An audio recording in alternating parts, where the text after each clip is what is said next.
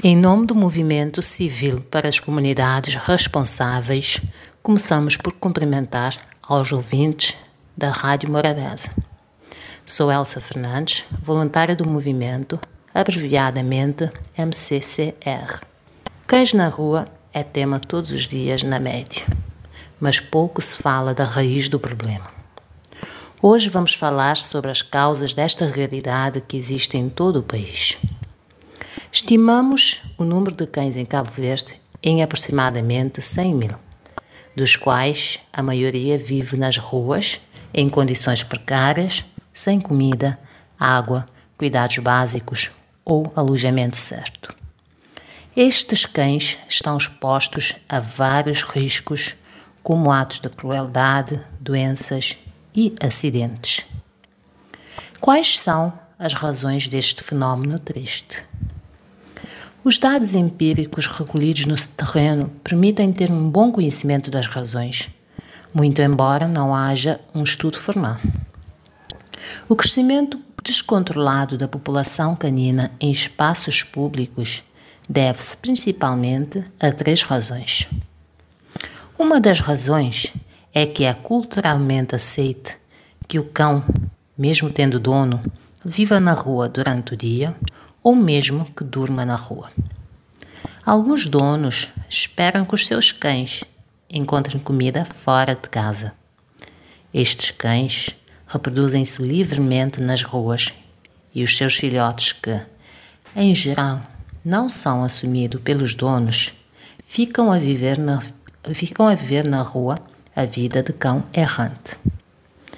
Em seis meses, as crias chegam à idade de reprodução e, por sua vez, também se reproduzem na rua. A população muitas vezes adota crias das ruas, principalmente os machos, porque estes não irão ter filhotes. As fêmeas, além de ficarem nas ruas à procura de comida no lixo e água nos esgotos e charcos espontâneos, muitas vezes sofrem morte por espancamento, envenenamento ou enforcamento simplesmente por serem fêmeas. Outra razão origina-se nas construções. Em todas as construções existem guardas que são acompanhados por cães. As obras, em geral, têm livre acesso durante a construção e os cães circulam livremente, por conseguinte, reproduzem-se também livremente.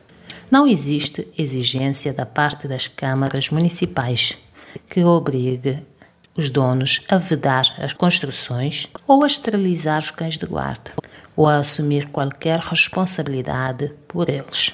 Com o fim da construção, os cães ficam à sua sorte na área. E por fim, o abandono. Os cães muitas vezes são considerados como um autêntico brinquedo enquanto pequenos, mas ao crescer, a família já não os quer mais e simplesmente os coloca na rua.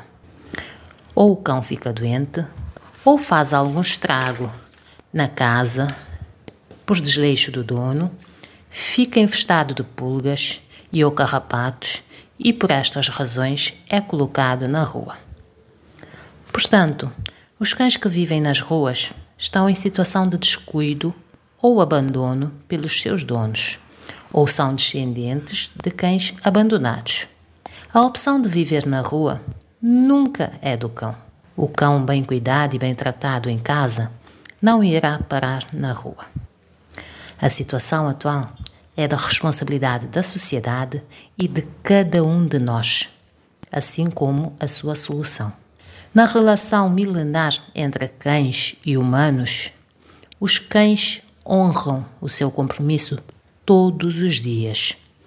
Ajudam o homem, são guardas, guias, polícias, resgatadores e, acima de tudo, companhia leal com amor incondicional.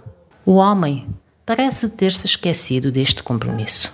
A extraordinária companhia do cão, o seu amor incondicional e a sua lealdade deverão ser retribuídos com amor e cuidados até final da sua vida.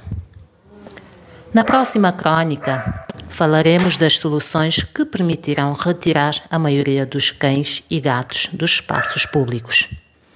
Obrigada pela atenção. MCCR, somos a voz dos que não podem falar.